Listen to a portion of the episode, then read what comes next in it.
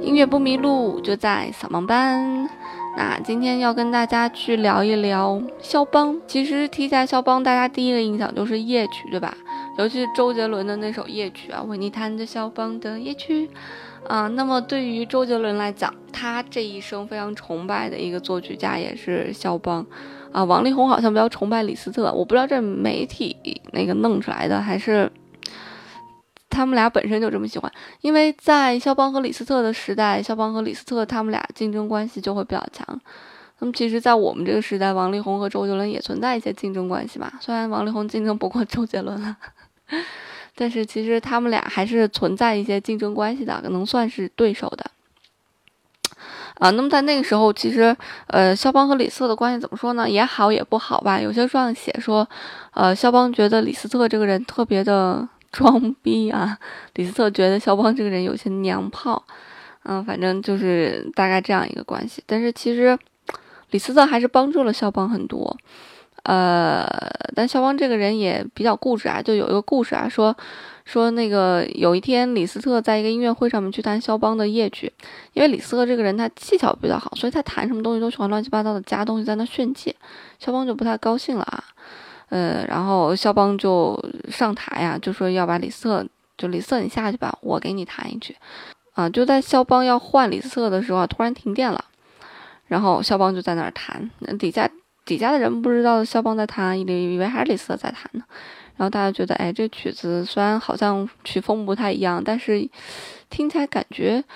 嗯，会更优美舒畅一些啊啊！最后才知道这个作品是肖邦弹的。当时李斯特其实也坐在底下听，李斯特听完真的觉得，原来肖邦的作品是不能够被改动的啊！觉得肖邦写作品也特别有意思，肖邦写东西喜欢不停的改改改改改，就他一稿可能会改上非常多遍，然后结果他改改改改到最后，发现他改到最后一版和第一版是一样的。啊，他这个人就会比较崩溃。这些所有所有作曲家里面，这些大家写谱子都喜欢改，有一个人不改，莫莫扎特不改。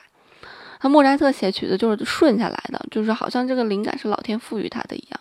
给了他他就写啊，哗哗哗哗就写完了，啊就放在那儿了。否则莫扎特一生三十五岁嘛，你想前五六岁怎么可能写作品呢？出好作品的时候也得到十岁了。但是莫扎特的最优的作品啊，大家说一般在二十一到二十三岁的时候出来的，所以你可以算算，其实莫扎特没多少年，十几年，但是他一生写了六百首作品，这是一个多么恐怖的一个数字啊！这六百首作品还不像我们现在写的六百首歌，六百首歌好写，是吧？一个歌没几分钟，有两三分钟。这六百首作品里面包括六十多首交响乐啊，各种四重奏啊，啊，还有歌剧啊，所以非常的宏大。你怎么也得半个小时到一个小时吧，所以，嗯，歌剧就不止一个小时，对吧？两个小时起，所以非常的宏大。所以莫扎特真是个非常了不起的人啊。然后说回到肖邦，啊，那提到肖邦，其实还有一个女人，她的一个非常有名的情人叫乔治桑。其实肖邦和乔治桑啊，也不知道是因为肖邦因为乔治桑，呃，乔治桑因为肖邦出名，还是肖邦因为有了乔治桑有了更多的故事。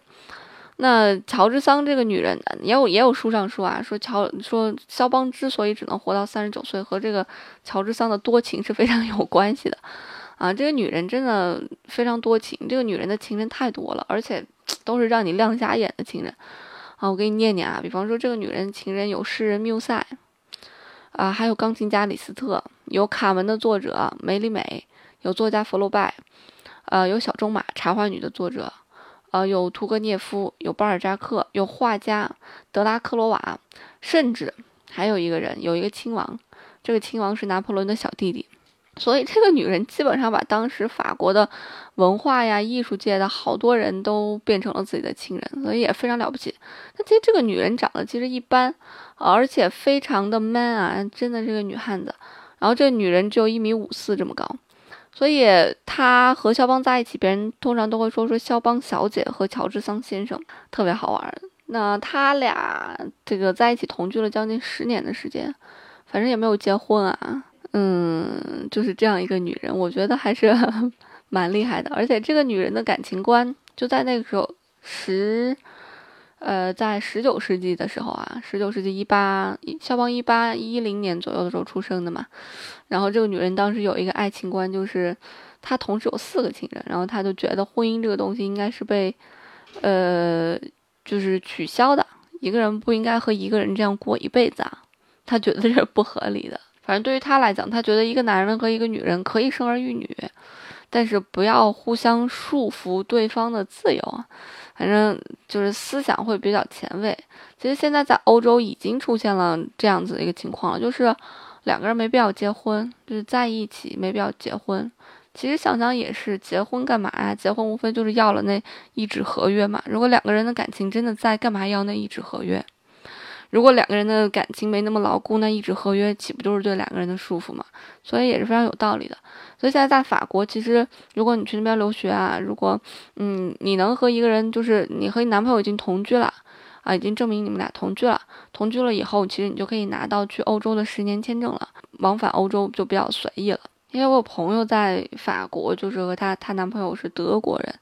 啊，就是这样子，他就可以拿到一个十年的签证，就是只是同居就可以。所以在法国那边的婚姻观和爱情观还是相对来讲比较开放一些，所以那才是一个如此之浪漫的一个大都市嘛。不过对于乔治桑来讲啊，他这些乱七八糟的情人里面，他可能最爱的还是肖邦，还有一个人叫缪塞，呃，诗人嘛。所以，嗯，很多人都说说乔治桑最爱的人到底是肖邦还是缪塞，大家就会讨论这个问题啊。那其实对于肖邦来讲，这个一提到肖邦，其实就能想到爱国两个字，因为肖邦真的很爱国，他这生写了很多跟爱国有有关系的作品，包括一个套曲叫《马祖卡》，也是一样，待会儿会跟大家聊到啊。肖邦出生的时候，其实波兰那时候真的很惨很惨，在十八世纪的时候，肖邦刚出生，波兰就被俄国、普鲁士和奥地利瓜分了三次，而且经历了大概一百多年的亡国吧。所以，嗯，二十岁前，肖邦在波兰，他就一一直基本上都看自己的国家处在一个非常动荡的一个革命时期。所以在一八三零年的时候，那时候华沙起义嘛，华沙起义失败，然后肖邦就启程从华沙来到了巴黎。啊，他来到巴黎的时候，听说那个华沙起义失败了，所以当时肖邦非常的愤怒，然后他就写下了一个练习曲，这个练习曲叫做《革命练习曲》，也叫 C 小调练习曲。是肖邦的所有练习曲里面最最著名的一首练习曲，啊，那其实说到练习曲，说到肖邦的练习曲啊，肖邦的练习曲和别人的练习曲差别非常大。就什么叫做练习曲呢？练习练习，其实就是锻炼你的手指能力的。呃，那么锻炼手指能力，这些曲子其实就不好听。就是它只是锻炼你的手指，但是并不好听。就是什么感觉呢？最有名的那本书啊，巴就是哈农那本书，对吧？就锻炼手指的。那锻炼手指就是什么感觉？就是让你弹一一个蛤蟆一张嘴，两个眼睛四条腿儿，然后两个蛤蟆两张嘴儿，呃，四只眼睛八条腿儿，反正就是这种感觉。它就一直不不断的这样循环，所以它的旋律其实并不好听。就其实包括嗯，车尔尼啊，特别有名的车尔尼，大家可能。多多少少听说过这个名字，包括车尔尼写的一些呃练习曲，它尽管旋律性很强啊，但是孩子们还是不喜欢弹，因为它没有肖邦的这个旋律感这么好。所以肖邦的练习曲，它的艺术性是非常高的，就是它不单单是一个练习曲，它甚至可以被称作为乐曲啊。比方说这个革命练习曲，它就是有这样一个特质。那它还有一首比较有名的一首练习曲，就是它的第三首，叫做离别嘛。啊，这首作品其实呃也是在，就是他从打算从波兰到，呃法国到到法国的时候写的，呃他打算离开波兰的时候，啊他跟他的这个一直不敢表白的女神表白的时候创作的这样一首作品。啊，肖邦在当时特别喜欢当时的一个呃一个歌唱家，其实就是一个学声乐的一个女生，那女生长得特别漂亮。然后他一直不敢跟人家表白，怕怕怕被发好人卡，就一直是默默的暗恋的一个状态。但是当他决定要去巴黎的时候，他感觉他这辈子可能都回不来了，所以可能这辈子也见不到这个初恋情人了，所以他就给这个初恋情人写了一首练习曲，叫做《离别》，真的是超好听啊！我们可以来听一段。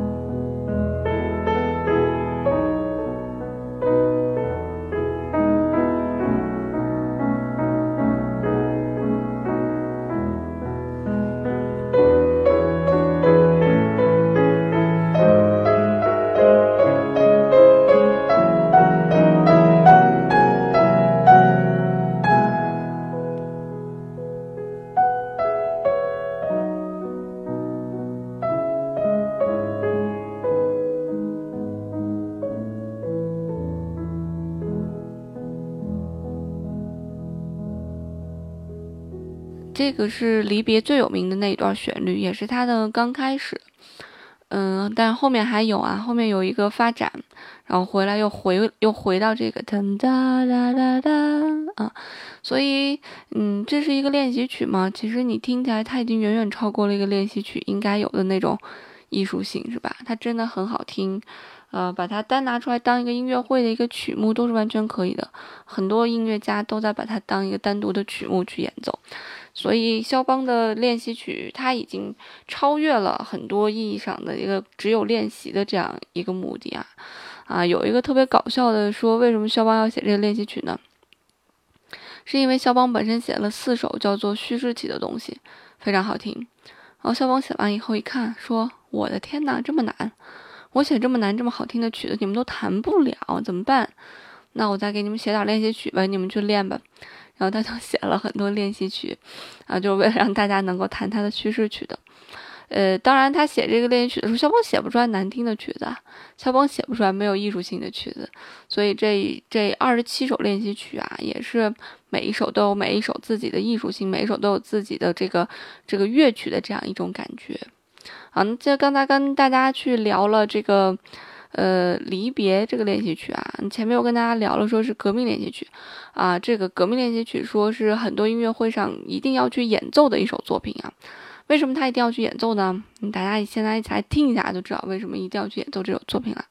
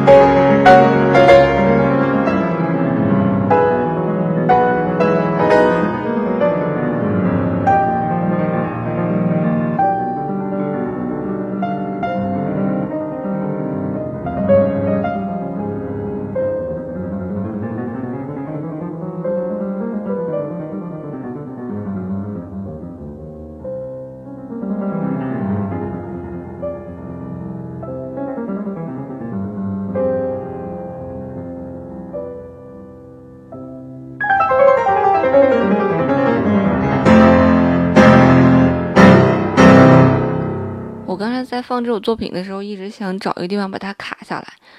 但是从头到尾，我发现这首作品没有能卡的地方，全程无尿点，非常精彩。刚才这个版本是啊，阿什卡纳奇谈的一个版本，非常精彩的一个版本。这个作品你可以听出来啊，它刚开始的时候你就可以听出来，真的是有一种亡国的感觉，然后自己非常愤怒的感觉。啊，他整首作品为什么说他音乐会上经常去演奏的作品？因为他这个篇章非常宏大，呃，整个全程下来无尿点嘛，都是一个跑动的，就是你会听见一个空，一直都有这种跑动在进行，所以呃，让观众感觉就是这个演奏者他的技术水平首先非常高。其次会感觉这个呃演奏者的这个情感非常的饱满，就跟我们那个一般开场要唱快歌一样嘛，就有的时候要唱快歌一样，就也是这种感觉。所以这首作品就是既有技术，又有热点，又无槽点，又无尿点的这样一首作品，所以就是经常被大家拿来去演奏。那么这首作品也，这首练习曲啊，这可是一首练习曲啊，这练习曲到了这样一个水平了，所以这首练习曲也常常被叫做是左手练习曲，因为它你可以听见啊，它的右手是它的旋律，啦啦啦啦。啦啦啦啦啦，然后他左手不断的进行一个大量的一个跑动，啊，所以就是左手跑动肯定要比右手跑动难啊，左手一般都不太灵活啊，啊，所以刚才大家听到那个乱七八糟嗡的那种感觉啊，啊，这就是左手跑动的，所以这首曲子也叫一个左手练习曲，可以把它当成一个左手练习曲去进行。那刚才那一版。嗯，阿什卡纳奇的那一版，它的整个处理都非常的细腻。你会发现，呃，尽管他的左手全部都是一个跑动，但是他在跑动的过程当中，比方说一组跑动，啦啦，就是一组跑动啊，就是从上到下，你可以听出来这是算一组跑动。他在一组跑动之下，还设计了很多不同的演奏方法，并且他对这个音色整个控制的都特别好。你可以听出来，前面的音色非常的明亮。啊，跑动的音色非常的明亮。那么当乐曲快要结束的时候，它的这个音色跑动会偏于朦胧一些。所以这是一种手指对音色的一种处理，就是手指对呃键盘的一个呃触键的一种感觉，才能影响出来不同的音色。嗯，所以整首作品从头到尾处理的也非常棒。所以全程无尿点就没给大家切断。啊，这就是肖邦的练习曲。你会发现啊，肖邦的练习曲已经达到了这样一种水平啊，太牛了啊！那么下一期节目呢，会跟大家聊一聊肖邦的夜曲啊、圆舞曲啊、马祖卡啊。虽然这些作品它的篇幅其实不大，我们不跟大家去聊它非常嗯宏大的一些篇幅，我们只聊这些小而精的一些作品。你就会发现，呃，其实肖邦并不是像他他存在那个时代，有的人会给批评他说他是一个沙龙。呃，作家就是沙龙嘛，就是短小著称、简单著称。但这肖邦的作品短小，但并不简单。呃，短小音乐性并不差，短小技术性并不差。啊，这就是肖邦的作品。好啦，那我们明天再见啦，拜拜。